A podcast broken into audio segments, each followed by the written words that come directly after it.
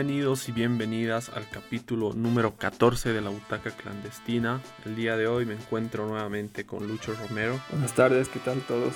Y en esta ocasión vamos a hablar sobre la tercera temporada de Westworld que terminó de estrenarse hace menos de una semana. Tuvimos la oportunidad de seguirla semana a semana y es una de nuestras series favoritas que ha vuelto después de dos años y yo creo que a todos los que somos fanáticos desde esta serie, desde que comenzó esta tercera temporada, realmente nos ha dejado muy buen sabor de boca esperando una cuarta que ya se ha confirmado. Sí, la verdad es que la serie comenzó justamente cuando comenzó la cuarentena, ¿no? Ha sido justo para ese momento y, y debo decir que, la, que en este transcurso de cuarentena hemos tenido, la verdad, televisión de oro casi todas las series que he estado viendo, la verdad, me han sorprendido y Westworld no es la excepción, ¿no? Por más de que no está teniendo muy buena crítica esta última temporada, yo estoy firme en que es la mejor y ha sido un excelente cierre de temporada igual. Sí, bueno, yo no estoy, quizás esto sea lo único en lo que no estamos de acuerdo. Para mí la primera temporada sigue siendo superior. Incluso considero que la primera temporada podría tranquilamente ser una miniserie y terminar donde termina. Y bueno, después le, siguió una temporada que para muchos es la peor y coincido, pero no por eso significa que sea mala, ¿no?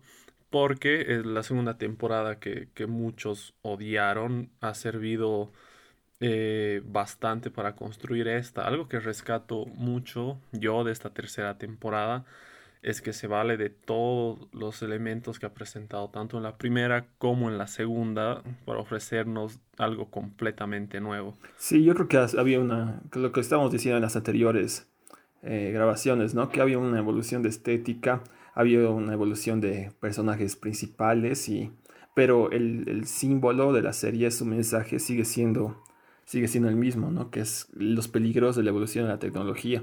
Y siempre nos muestran un, un, mundo desarrollado y tecnológico, pero no necesariamente distante, ¿no? Y nunca se alejan de la filosofía, ¿no? Y de la reflexión. Y para mí, en cuanto a reflexión, por lo menos creo que ha sido la mejor temporada. Aunque eh, últimamente estoy viendo todas las críticas y eh, esta temporada está en verdad siendo reseñada de pésima manera la gente no sabe qué analizar y son en verdad muy pocos medios los que están dándole el crédito que merece. Sí, yo igual, eh, al igual que tú he tenido la oportunidad de revisar muchas críticas y con sorpresa encontrar gente que como tú dices, eh, parece que no han entendido realmente lo que estaba sucediendo y la han destrozado a pesar de que bueno de esto ya vamos a hablar un poco más adelante pero yo como que las únicas dos cosas que por ahí no me han terminado de convencer de esta temporada pasan en el capítulo final.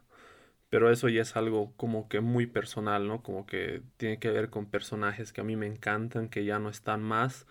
Y es por eso. Pero viéndolo de, de una manera más objetiva, yo creo que esta temporada es superior de lejos a la segunda y está muy cerca de, de ser lo que fue la, la, gran primera temporada para mí, ¿no? Y bueno, ya pasando un poco más a lo que tú decías, este cambio radical de estética que me recuerda mucho a, películas como Blade Runner, ¿no? Esta ciudad futurista, tiene muchas cosas de Terminator también, y, pero dentro de, bueno, mencionando estos dos como que grandes referentes del cine de ciencia ficción, yo me animaría a decir que esta tercera temporada, bueno, la serie en general, pero esta tercera temporada sobre todo, eh, han sabido como que encontrar su propia voz dentro de este género que ya ha sido tan explotado en, en películas y series también, pero esta serie ha encontrado un estilo muy particular que yo creo que que va, va, a seguir evolucionando a medida que salgan más temporadas. Sí, lo que, lo que yo siento, la verdad, es que la, casi como que la primera y segunda temporada han sido precuelas de, de lo que es esto, ¿no? Eso es lo que creía hasta hace un capítulo, un capítulo atrás y ahora una entrevista que, que he visto con este Nolan, donde nos confirman primero eh, dos cosas, ¿no? Que este cambio ha sido a propósito, eh, este cambio de estética, y que la siguiente temporada va a haber otro cambio y otro salto temporal importante, ¿no? Con cambio de protagonista, todo eso ya es evidente. Y otra cosa que ha confirmado, que también para mí es evidente porque esa historia acabado, es que el personaje de Dolores ya está muerto, ¿no? Por lo menos la Dolores que conocemos ya no, ya no va a aparecer y eso para mí es excelente porque pues, para mí su arco ya está completo, la verdad.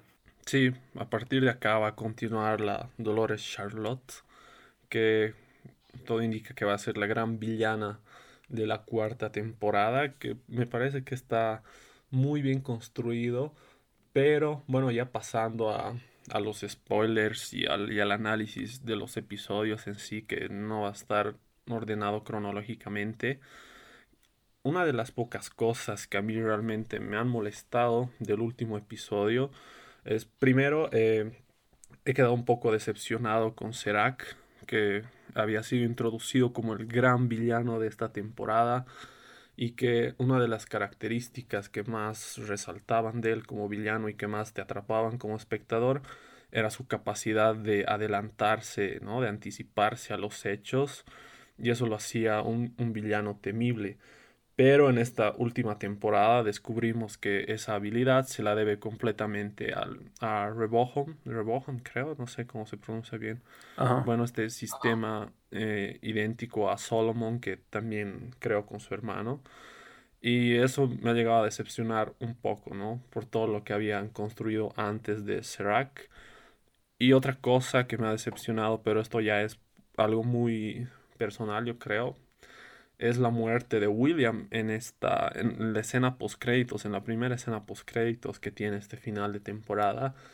Yo ya me estaba frotando las manos al ver que, que todo indicaba que él iba a ser el, el villano de la cuarta temporada. Y bueno, quizás eso podría llegar a ser un poco reiterativo porque él ha sido uno de los primeros antagonistas que hemos tenido en la serie. Pero para mí hacía mucho sentido que vuelva después de que en esta temporada le hayan construido una especie de arco de redención que para mí queda completamente sin valor cuando lo matan, porque podían haberlo matado al principio de temporada y hubiera sido lo mismo. Sí, bueno, con lo de, con lo de Serac sí concuerdo totalmente, ¿no? Porque, mira, yo creo que los buenos personajes tienen que tener un equilibrio entre bien y mal, ¿no? Por eso es que los protagonistas que tienen un, un lado oscuro son tan interesantes, ¿no? Como es Heisenberg, etcétera, etcétera, como es Dolores, ¿no? Y también opino que los malos tienen que tener un lado bueno, una justificación para poder ser interesantes. Y ahí es donde falla este Serac, que es como los villanos de James Bond, ¿no? Y las típicas películas de los 60, que tiene un plan malévolo para conquistar el mundo, que al final solo quiere poder, que bla, bla, bla, bla. Es totalmente predecible y o sea, el hecho que lo hayan matado antes de darle una buena justificación, por más de que sea la historia de su hermano, etcétera, etcétera, pésimo. Es totalmente olvidable el personaje y podría decir que es el peor personaje de la serie. Y, en cuanto a William, en cuanto a William no comparto mucho. Yo creo que sí se le ha dado un, desarrollo que, o sea, un fin también. Porque él tenía, en, su capítulo demostró de que no importa lo que se le iba a hacer, él no, él no estaba dispuesto a cambiar. Él aceptó que había matado, pero al final del mismo capítulo demuestra de que no, de que de que él siempre va a seguir siendo el mismo, que su, bueno, su corrupción ya sabemos por cuál es su motivación, todo eso, ¿no? Pero como, como antagonista yo jamás lo he visto, o sea, tal vez en los primeros capítulos de la serie, cuando recién lo estamos conociendo, pero justamente cuando sabemos cuál es su verdadera identidad, eh, yo desde ahí dije que ya, o sea, va a ser un personaje de relleno, incluso puede llegar a ser un héroe, pero no, no creo que llegue a ser un villano nunca. Ahora, yo creo que sí iba a tener un rol importante y obviamente que el que lo maten eh, ya, asesina su rol, ¿no? Pero el hecho de que haya un host, que como lo decía en mis reseñas, que es lo peor que le puede haber pasado, que tenga un host o que sea un host, es irónico, eh, es espectacular, por lo menos vamos a seguir teniendo el actor y al personaje como tal. Yo creo que pueden recuperar el mismo personaje haciéndole creer al host que es el original, o que de alguna manera pierda la memoria y crea que es original.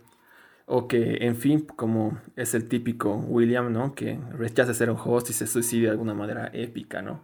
Pero obviamente sí va a tener un rol importante. No, no, no creo que hayan terminado un personaje así tan rápido. Yo creo que ese host tiene algo en especial, ¿no? Sí, bueno, yendo a, ese lado que tú mencionas, la manera en la que muere, yo coincido, o sea, esa escena es excelente, ¿no?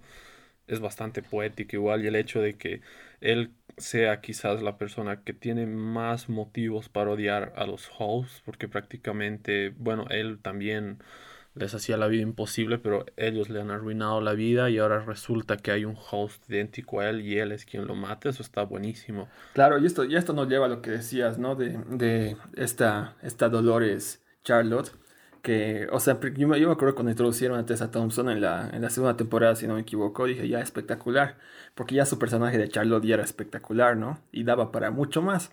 Cuando mataron al personaje, es lo que, tal vez lo que tenemos que acordarnos, que ahora que ha matado a William, ¿no? Cuando matan al personaje de Charlotte, dices, pucha, ¿no? En verdad, tan buen personaje, ahora no importa que la actriz siga estando acá, él no es lo mismo, ¿no? Pero sí, o sea, primero la incógnita de quién es, quién es el host que está dentro de Charlotte, ¿no? A muchos han puteado cuando han descubierto que todos los hosts eran Dolores, en realidad unas copias de Dolores. Pero, claro, ¿no? Mí ha sido espectacular. Y aparte de eso, descubrimos que, por más de que sean todas copias, son copias diferentes que pueden, pueden ir por diferentes caminos y están afectados por, lo, por los cuerpos en los que están, ¿no? Porque esta Dolores se apegó a los sentimientos de, de, de Charlotte y adoptó todo eso y cuando mataron a su familia ya tú dices, wow, o sea, o sea lo más predecible es que se iba a vengar de manera épica, pero no, no contra, no contra Dolores, ¿no? no le, ni cagando le traicionaba. Y ha, demostrado tener el mismo poder, o sea, de comprar cosas y todo eso, o sea, su poder de la astucia como tal, ¿no? Y, y que haya decidido dejarse las cicatrices es tan, o sea, es justamente para darle una onda particular ubicas para diferenciar el personaje de lo que ha sido Dolores Charlotte y de lo que ha sido la Charlotte como tal en la segunda temporada.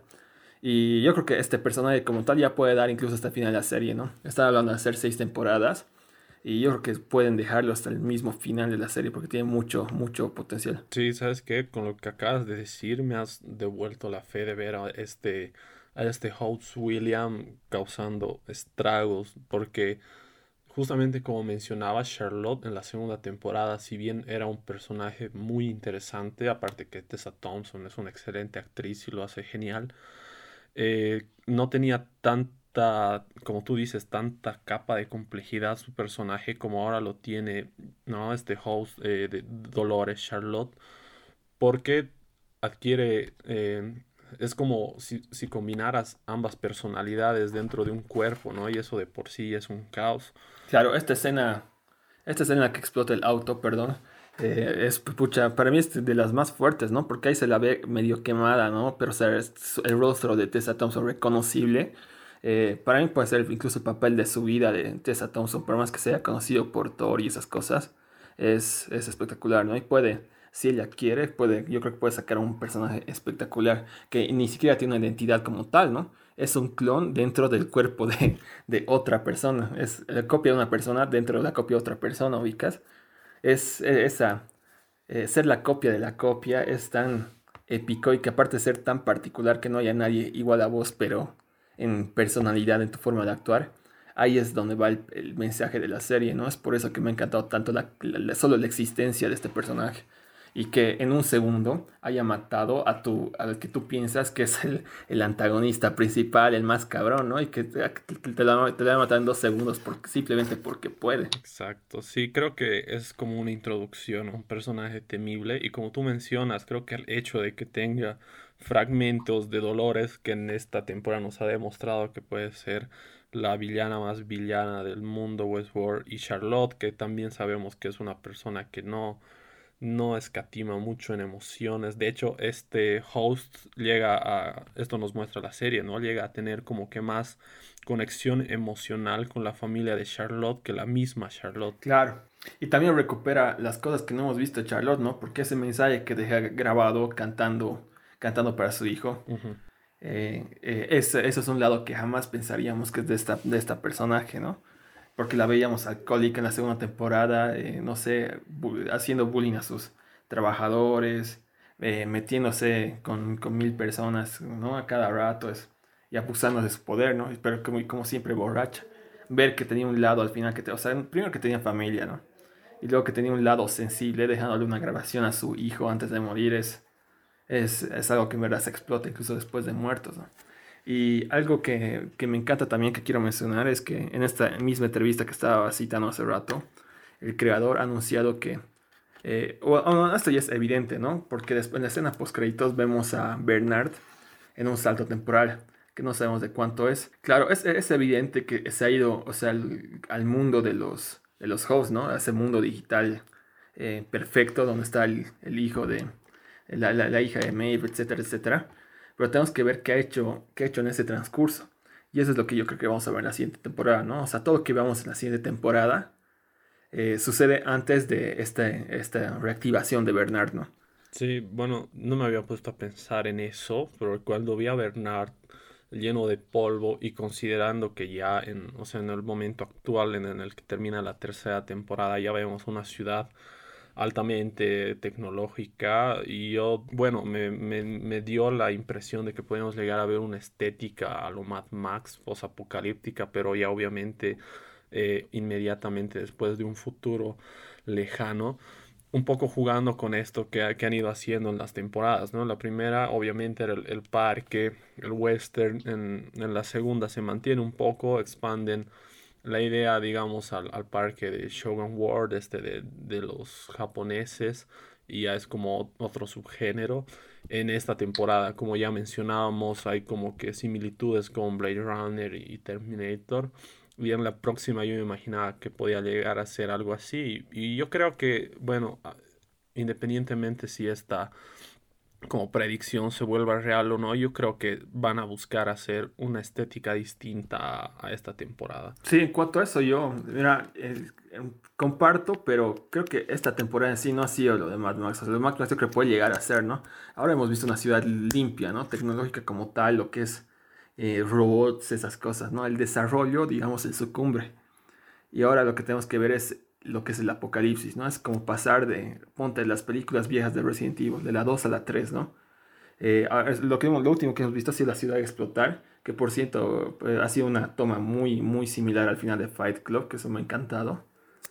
Y, o sea, pasar de la arquitectura, del diseño, que casi todas las escenas que vemos en la ciudad, por lo menos la gran mayoría, un 70%, han sido de noche, ¿no? Y para ellos ha sido a propósito, para que se nos quede esa imagen de una ciudad eh, totalmente limpia de noche en nuestras cabezas.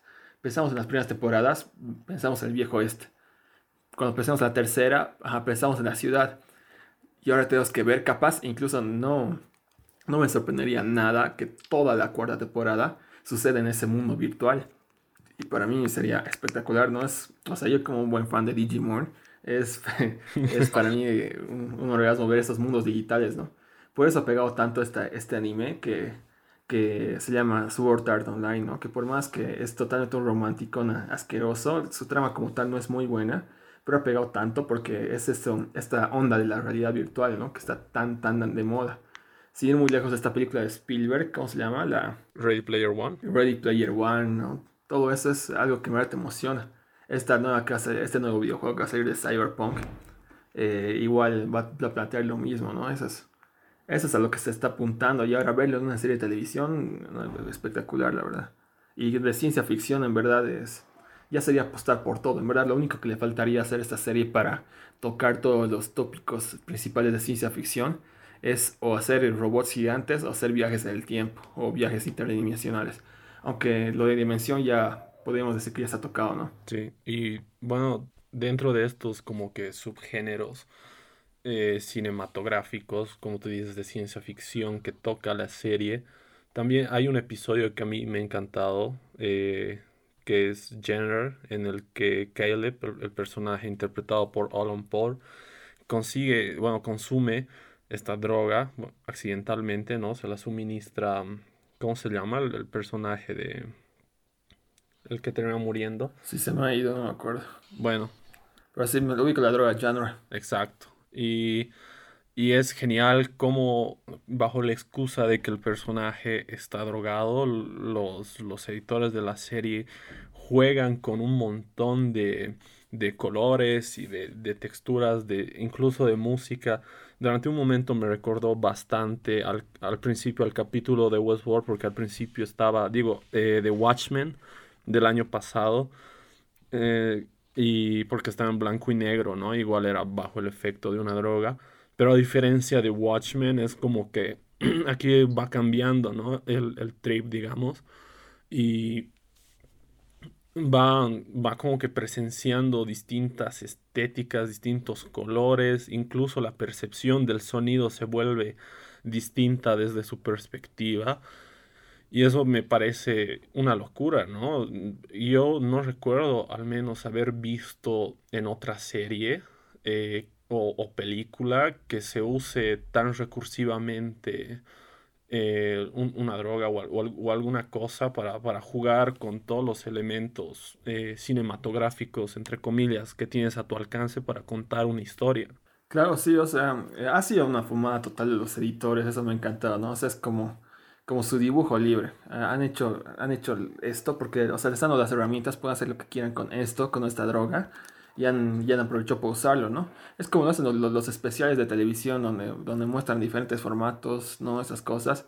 Ciertas películas, si no me equivoco, es Total Recall, donde usan la droga. La de, la de Juez Dredd también usan una droga similar mm. para, para y, y, juegan con la edición, ¿no? Y explotan o sin muy lejos las, las animaciones, se me viene ahorita la de los padrinos mágicos de cazadores de canales, que sí no es una droga, pero sí eh, eh, experimentan y presumen que, que, hay diferentes tipos de animación, ¿no? Los Simpsons hacen lo mismo, ¿no?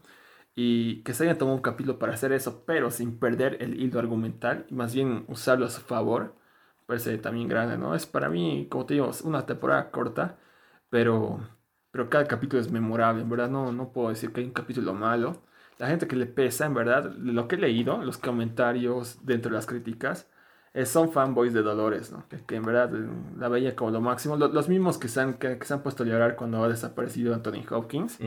Y para mí, o sea, con todo respeto que, así, que sea Anthony Hopkins y su personaje, está para mí lejos de ser el rostro. Para mí es el rostro publicitario en la primera temporada. Mi primo que está empezando a ver la serie, que por cierto va a escuchar este podcast, yo creo, me dice que, que primero me dijo que sin Anthony Hopkins, que chiste. Eh, y no, yo digo que no, o sea, Anthony Hopkins era el rostro para, para darle publicidad a la serie, pero apenas aparece en, en, la serie, ¿no? Y el verdadero rostro siempre ha sido Dolores, ¿no?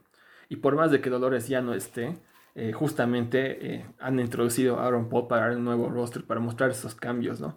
Para demostrar que no es la historia de un personaje, sino es la historia de un mundo como tal no nos está contando la vida de Dolores, nos está contando el acontecimiento que está pasando, los peligros que pueden pasar, ¿no?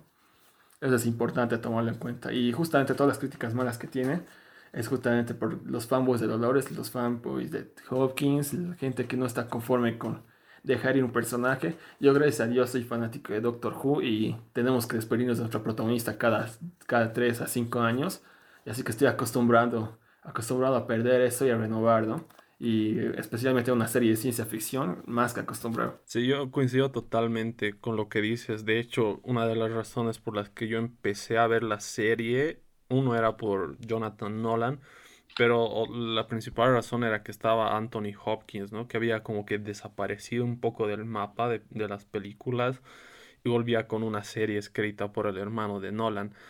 Y sí, creo que este, este como rechazo a, esta temporada, yo creo que es más parte del, del, fan nostálgico, digamos, de la primera temporada que, que piensa que no hay vida después de esa temporada.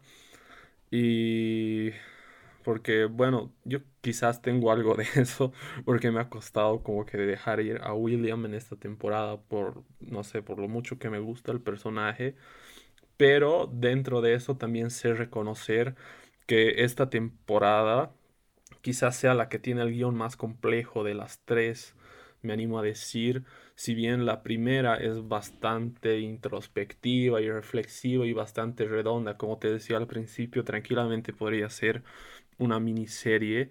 Yo creo que en esta tercera temporada todo lo que construyen como tú decías, ¿no? En base a, la primera y la segunda que se sienten casi como precuelas, es increíble. No hay, no hay ni un solo capítulo de relleno, ni un solo capítulo que esté ahí porque, porque sí o por fanservice. Claro, y hay, digamos, una queja que ya, que sí tengo que reconocer, que es común, es que también que a Bernard ha pasado de ser, digamos, el centro de la serie a ser un secundario, muy secundario esta temporada. Pero también creo que hay una razón de ser y eso es que se va a equilibrar con la siguiente. porque ahora Bernard va a ser el, centro, centro, ¿no? Incluso creo que vamos a dejar de ver tanto a Aaron Paul para ver a Bernard en este mundo, en este salto temporal, que es lo que ha pasado en todo este tiempo, ¿no? Todo este su viaje eh, que, le toca, porque descubrimos el último capítulo que él tiene la llave, una de las grandes sorpresas del final, ¿no?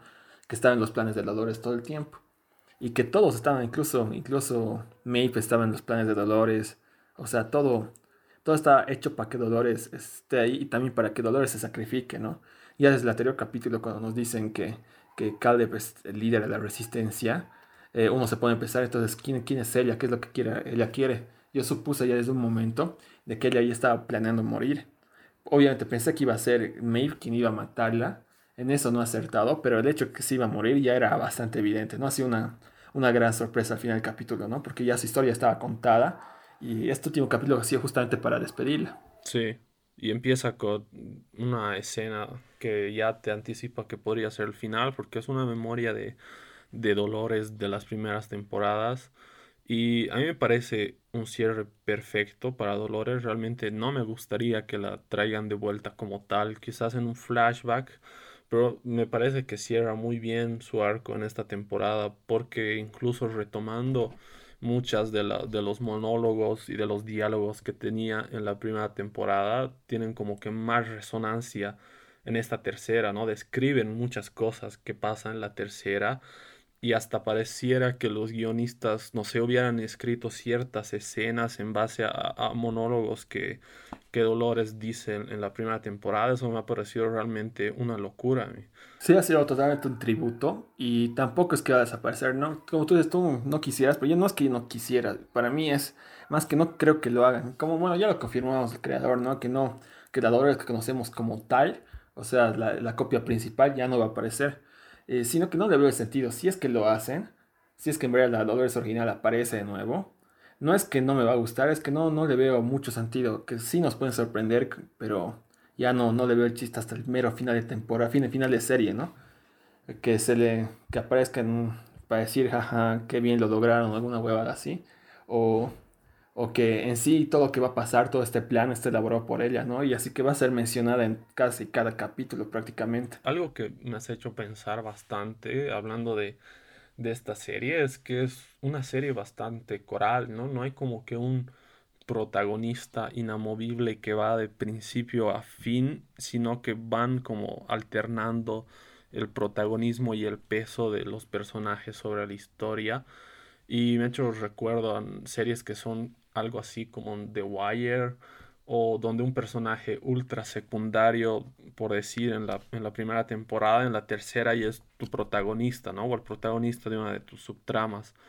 Y por ahí eso descoloca un poco también, yo creo que también por ese lado vienen muchas de las críticas de un público que está más acostumbrado a ver series donde tus protagonistas son los mismos desde la primera hasta la décima temporada y absolutamente nada cambia. Claro, pero yo creo que también los mismos deberían recordar, o sea, tú, tú a ver ahorita la primera temporada de Westworld y vas a ver que no tienen, nunca tienen protagonista fijo, o sea, por más de que tengan los rostros que son dolores, etc.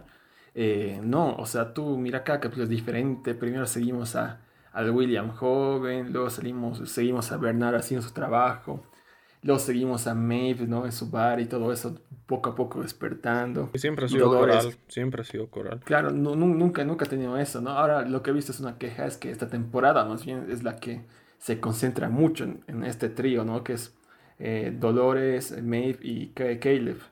Y que dónde mierda están los demás personajes. Y eso es lo que justamente yo creo que vamos a ver en la cuarta, ¿no? ¿Qué es lo que pasa con tantos personajes secundarios que tenemos que han sido despedidos al final de la segunda, ¿no? Ahí es lo que tenemos que ver, esa visita de parte de Bernard.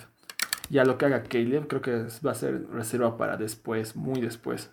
Sí, y bueno, nos estamos olvidando un poco de, hablar de este personaje, Caleb, que a mí ya por el hecho de ser Aaron Paul ya, ya me habían vendido al personaje, ¿no? Porque es uno de mis actores favoritos, de los tuyos también. Y la construcción que le hacen, como que gradual, ¿no? Como que no, no te revelan absolutamente todo y eso me parece que está muy bien porque aporta a que el final sea más impactante todavía. Y como tú dices, es un digno sucesor de Dolores, ya sea que, bueno, este bando se ha visto como el, heroico o el, o el de los malos, entre comillas. Eso también es algo que, que siempre me ha gustado de Westworld, donde es bien cuestionable, ¿no? Esa línea de quiénes son los buenos y y quiénes son los malos en realidad no existe.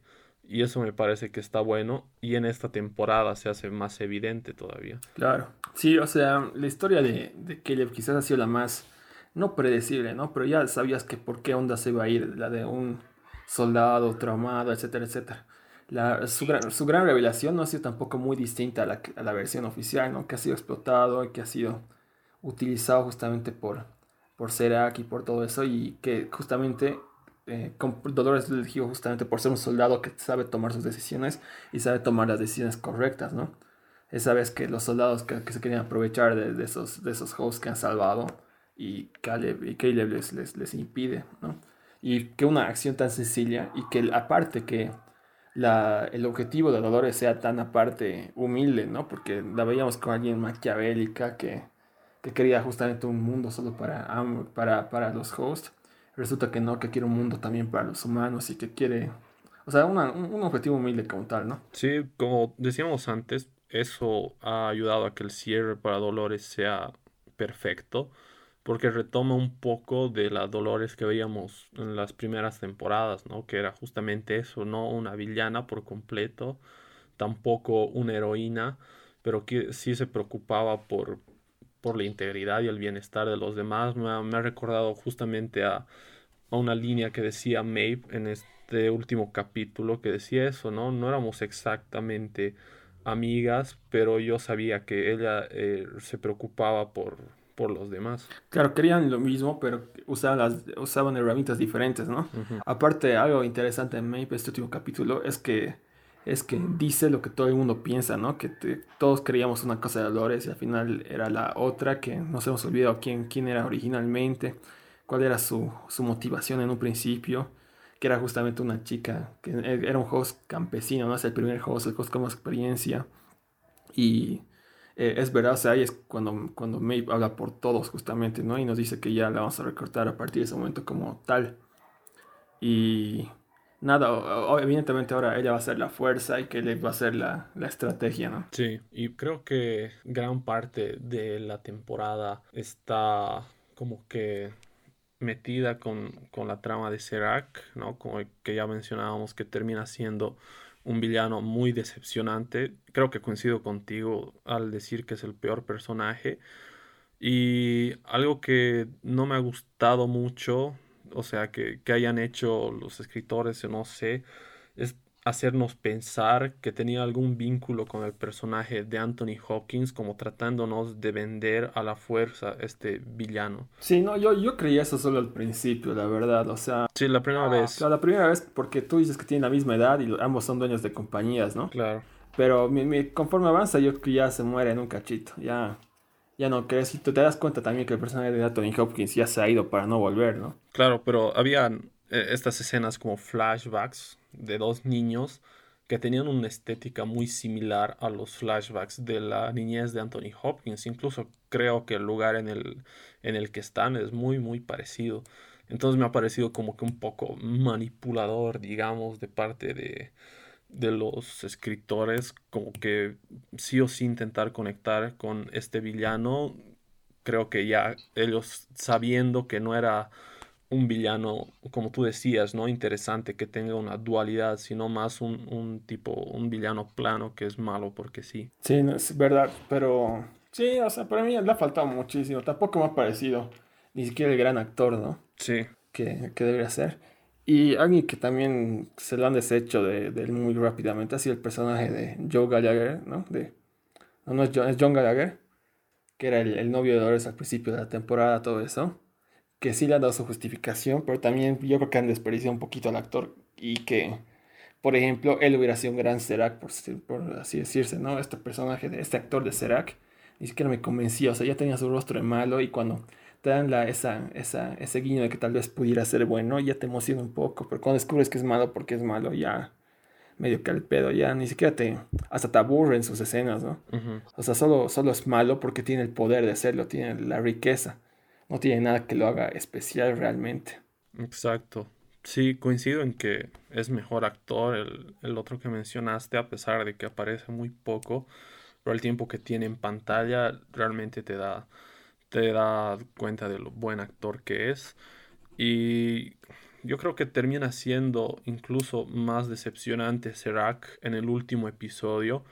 Porque eh, durante no, no sé, antes de, los, de que estés cerca de la mitad del episodio, es un villano impecable y hasta temible, ¿no? O sea, como que amplifica esta capacidad que habías visto durante toda la temporada de anticiparse a los hechos y es hacer su gran ventaja frente a sus oponentes y todo eso se desploma de golpe y creo que es una decepción doble por lo que has visto en el capítulo y por lo que has visto en toda la temporada. Sí, es que por más de que tú pienses que lo van a desarrollar luego, no hay ningún momento que digas, puta, quiero ver qué está haciendo Serac ahora, qué es, cuál es su siguiente paso, ¿no?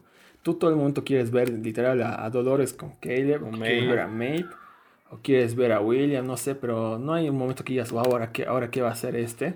No, y eh, ese, ese push, ¿no? O sea, no, no había un interés real por él esta temporada. Sí. Pero, eh, pero sí, tengo que tomar notas de fallas que han tenido las anteriores temporadas, por lo menos en mi opinión. Eh, sigue siendo una falla menor, ¿no? O sea, como te digo, para mí esta temporada es la mejor por, por ese por, y muchísimos más motivos, ¿no? En cuanto a producción, creo que también se le han tocado a los escritores. O sea, estéticamente, creo que la serie nunca se ha visto mejor, por más que hayan filmado el viejo este, etcétera, la, vestimenta, todo lo que quieras. Yo creo que la serie nunca se ha visto mejor. Sí, no, coincido totalmente. Ahí el despliegue técnico de esta temporada realmente es alucinante. Las secuencias de acción que nos han mostrado, igual yo estoy convencido de que también son las mejores de toda la serie. Y estas cosas que mencionábamos, ¿no? Como el episodio con Caleb, también eh, el episodio en el que por primera vez se encuentran todos en la fiesta, realmente te, te, hacen entender que están metiendo cada vez más dinero en la producción de esta serie. Y se nota, se nota y, y, se nota de una gran manera, que es disfrutable. E, esta temporada es un deleite completo a pesar de que tiene dos episodios menos que las anteriores. Sí, aparte, tiene escenas icónicas en esta cierre temporada el momento en el que Caleb reconstruye a Dolores, ¿no? Le inserta su esfera. Para mí es, para mí no puedo borrar ese momento, es espectacular. O sea, nunca, o sea, hemos visto mil veces este tipo de escenas en, como en Terminator millones de veces en cualquier, cualquier película de ciencia ficción. Claro, pero ahora se ve totalmente real, te lo crees. O sea, ves su rostro plástico, pero mismo tipo ves a la actriz. Es, es la mejor escena que he visto en ciencia ficción en muchísimo tiempo muy bien hecha, muy bien producida. Ahí te das cuenta por qué han tardado dos años y por qué no es cualquier cosa que tarden dos años, ¿no? Sí, me acabo de acordar de esta, la escena final del capítulo que hablamos antes, Genre, que, ¿no? Con la canción de David Bowie de fondo, donde tú ves una ciudad llena de caos. Y, ves unos seguimientos de cámara, unos planos de todos lados que realmente no, no habías visto antes en la serie un despliegue técnico tan grande. En, la, en el capítulo final, igual, en el que está como que la ciudad en un caos completo y se siente bien cyberpunk y todo, con miles y miles de extras ahí. Realmente es un, es un despliegue técnico alucinante. Sí, ahora que mencionas la música, ¿no? Las anteriores temporadas ya teníamos covers espectaculares de canciones súper conocidas como nunca, nunca verlas. Ahora mira, tenemos a Space Oddity de de David Bowie, tenemos esa de Something Stupid de Nancy Sinatra, que hace dueto con Frank Sinatra, pero han hecho una versión instrumental, igual que la de Space Oddity, ¿no? O sea, esas escenas, por más de que no, no, no, no, no, no aparecen con letra, tú conoces la letra y relacionas la letra con lo que está pasando y tiene todo el sentido, aparte que la música va ¿no? muy apegada y con ese piano que con efectos de, de vibrato, ¿no? Es alucinante. Sí, creo que nos hemos olvidado, perdón, hablar de, de Ramin Djawadi, que para mí es uno de los compositores más infravalorados, a pesar de que él ha hecho la banda sonora de Game of Thrones también. Pero eh, desde que escuché la música en la primera temporada, ¿no? En realidad, una de las razones por las que decidí ver Westworld instantáneamente es esa escena en, en, esa, en el burdel donde solían trabajar eh, Maeve y la otra chica, donde cuando llegan estos bandidos con un cover de, de Pain in Black de los Rolling Stones, versión western. Me acuerdo haber visto esa escena en, en la tele después de haberme perdido, digamos, el, el, estreno de la serie. Y yo dije, no, tengo que ver esto sí o sí. Y como tú dices, hacen versiones de temas muy conocidos que, que la mayoría de las personas ya sabe y te los ponen en, en instrumental y automáticamente tú ya estás pensando en la letra y tiene mucho, mucho que ver con lo que están atravesando los personajes en ese momento. Entonces yo creo que es algo que vale la pena destacar. Sí, sin, sin ir muy lejos, algo muy subestimado. Son al principio de cada capítulo, la recapitulación que te lo hacen, eh, donde muestran un montón de escenas, pero no muestran una sola conversación, una sola palabra, solo te muestran segundos de silencio, con una, no sé, con un, fade súper épico. Y al final te muestran una palabra, una frasecita, ¿no? Para cerrar el, la recapitulación y luego empieza el capítulo. Es, es espectacular, es lo mejor. o sea, ya dentro de, de la serie está empezando el capítulo, ya, ya te das cuenta de, que te emocionas de más, ¿no? Sí, yo creo que en todo sentido esta serie está muy bien producida, no solo es una de las mejores series de HBO, que ya es decir mucho, sino me parece que es una de las mejores series que se están emitiendo actualmente. Y al mismo tiempo es una lástima que no sea tan conocida, ¿no? Si bien eh, sus fans han ido creciendo, últimamente. Es, una serie que no mucha gente ve, al menos en, nuestro país, ¿no? Sí, tal vez no se conversa porque no tiene eso de, Game of Thrones, ¿no? Pero yo creo que va a pasar lo de lo que pasa siempre, ¿no? Que va a pasar un buen tiempo, se va a enterar, enterar que Anthony Hopkins y, Aaron Paul están en la serie. Y lo que la gente hace es verla en maratones, porque ya han, han perdido la costumbre de verla cada domingo, ¿no? Y, en eso también discrepo un poco porque sí, a, no, no está siendo muy hablada, muy conversada, pero si la comparas con otras series, por ejemplo el final de Clone Wars que ha sido tan épico, esta de How Together with, with Murder, que ya es su gran final la próxima semana y que para mí está también un punto super clímax. Y no sé, igual Better Call todo eso. Westworld en, publicidad se le está ganando todas, ¿no? O sea, yo solo, solo entre ayer y hoy he visto publicaciones de un montón de medios de Consequence of Sound, etcétera, ¿no? Hablando de, esta entrevista que te dije con Jonathan Nolan, las, las críticas, perdón, las críticas a, al capítulo final, los comentarios de Facebook como tal, ¿no? Screen Rant, todas esas páginas, le están dando mucha, mucha publicidad, ¿no? Y aparte que lo que, como la renovaron hace unas dos, tres semanas para una cuarta temporada, también es súper anticipado, ¿no? Porque normalmente las series tienen que pelearla después de que se entrega la temporada y esperar unos buenos dos meses tratando de renovarla, ¿no? HBO no se molesta, o sea, ya la tiene segura. Sí, yo creo que eso también tiene que ver con el éxito que han tenido en, la el rating, digamos, ¿no? La gente que ha visto eh, semana a semana los capítulos en HBO, yo creo que muchos fanáticos, pero yo creo que también se han unido otros nuevos viendo las nuevas temporadas debido a, la pandemia, la cuarentena. Creo que ha ayudado un poco, un poco eso, pero yo creo que dentro de todo eh, a esta serie le quedan muchas cosas más por explorar, por contar. Como tú dices, si hay hasta una sexta temporada, yo creo que sería ideal. Y si se toman, si, si se toman, no sé, dos, tres años para ofrecernos algo como lo que nos han ofrecido en esta tercera temporada, yo espero con todo gusto. Claro, o sea, yo, yo diría que para, para terminar épicamente podrían hacer cinco temporadas fácil, ¿no? Pero con esta entrevista a Nolan, que en verdad ha, admitido que su plan es hacer seis temporadas, si es que se, se puede, ¿no? Y evidentemente se va a poder. Incluso aunque disminuya su, su fanaticada, que no creo que vaya a pasar, eh, igual va, va a seguir, va a seguir y va a seguir. Y si es que HBO le sale los huevos y quiere hacer spin-offs, se van a hacer igual. no me sorprendería que ya, como de Game of Thrones y todo eso, ¿no? Porque... Yo no quisiera que hagan spin-offs, la verdad. Claro, es, es su serie su serie principal en estos momentos y no hay, no hay quien pueda negar eso. Sí, sí, sí, es, es, la serie emblema ahora, ¿no? Ahora que ya ha acabado Game of Thrones. Bueno, también tiene una, esta que ya se va a hacer en agosto, no sé si has visto Barry. Ah, he escuchado de esta serie, no la he visto, pero mucha gente... La comedia dramática también es. Uf, no, es espectacular. Yo creo que del, del ámbito drama están estas dos, Barry, por más que tenga elementos comedia, Barry también es drama. Y, o sea, tiene su para sus épocas de, de otoño-invierno está, está Barry, primavera-verano está, está Westworld y es lo que querían hacer, ¿no? Lo que pasaba justamente con Westworld y Game of Thrones, ¿no? Ahora va a ser Westworld y Barry.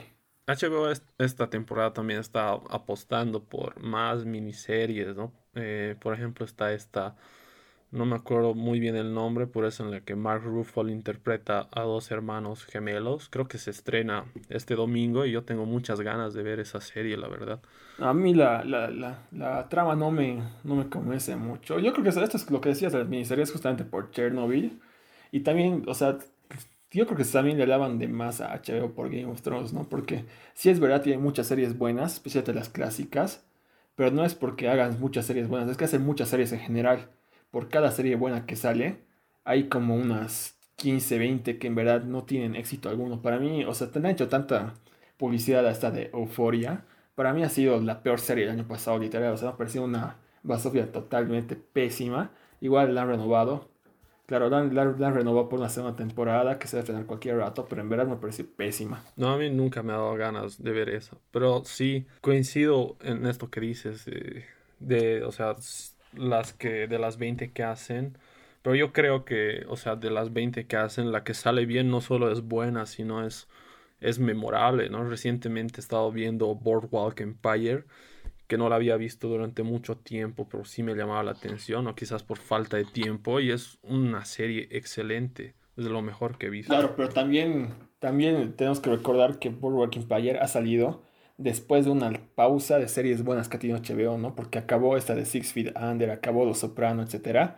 Tuvieron una pausa que no sabían qué mierdas hacer, ¿no? Y el 2010, si no me equivoco, que ha salido, ¿no? Bourbon Empire, o 2012. Sí, algo así, creo que 2011. Se, tardaron y tuvieron una, una, época y prácticamente Bourbon Empire ha vuelto a traer a HBO a, la boca de, los, de todos, ¿no?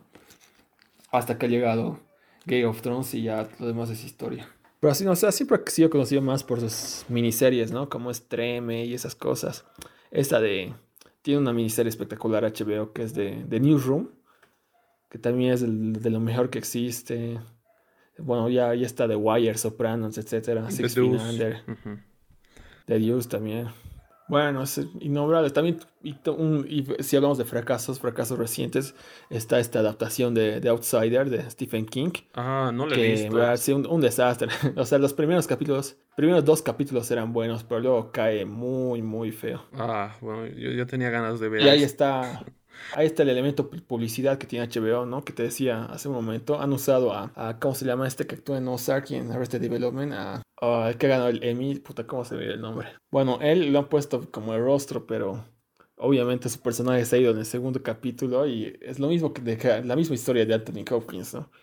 O sea, HBO es muy bueno para publicidad, pero son pocas veces las, las que aciertan el desarrollo, exacto. Te sabe vender entre estrenos de sus series, otras series, ¿no? Como te decía, por ejemplo, esta de Mark Ruffalo, yo ya tengo ganas de verla porque, no sé, creo que tengo una especie de fascinación viendo a un actor haciendo dos papeles al mismo tiempo. Ya lo había visto con Iwan McGregor en, en Fargo y después con eh, James Franco en The Deuce. Y esta parece que va a ser igual una, una de esas performances muy, muy interesantes de ver. Pero bueno, en fin, yo creo que HBO tiene el mérito, aún en una era de streaming, creo que esto ya lo mencionamos en el, en el capítulo de Watchmen, de hacernos esperar por un capítulo cada semana, algo que parece que se está que pareciera diluirse con el tiempo, pero cada vez que HBO saca una, una serie realmente nos pone a esperar a todo. Sí, definitivamente. Te aconsejo que veas esta de película de Double con Jesse,